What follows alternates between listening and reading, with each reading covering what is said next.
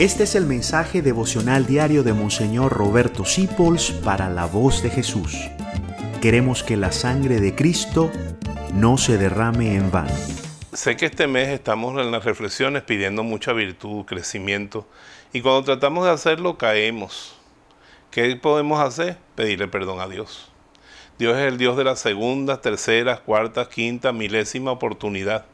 Dios siempre tiene una nueva oportunidad para nosotros. Y como decía San Juan de Ávila, es más fácil que el mar no tenga agua a que Dios no tenga compasión de ti, a que Dios no tenga misericordia. En Dios siempre hallarás perdón. Después, si es necesario, te confiesas con el sacramento de la penitencia, pero no te quedes nunca tirado por el piso, no te quedes nunca en pecado.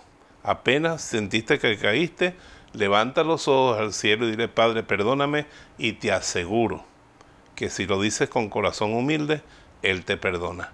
Y a comenzar de nuevo. Te bendigo en el nombre del Padre, del Hijo y del Espíritu Santo. Amén.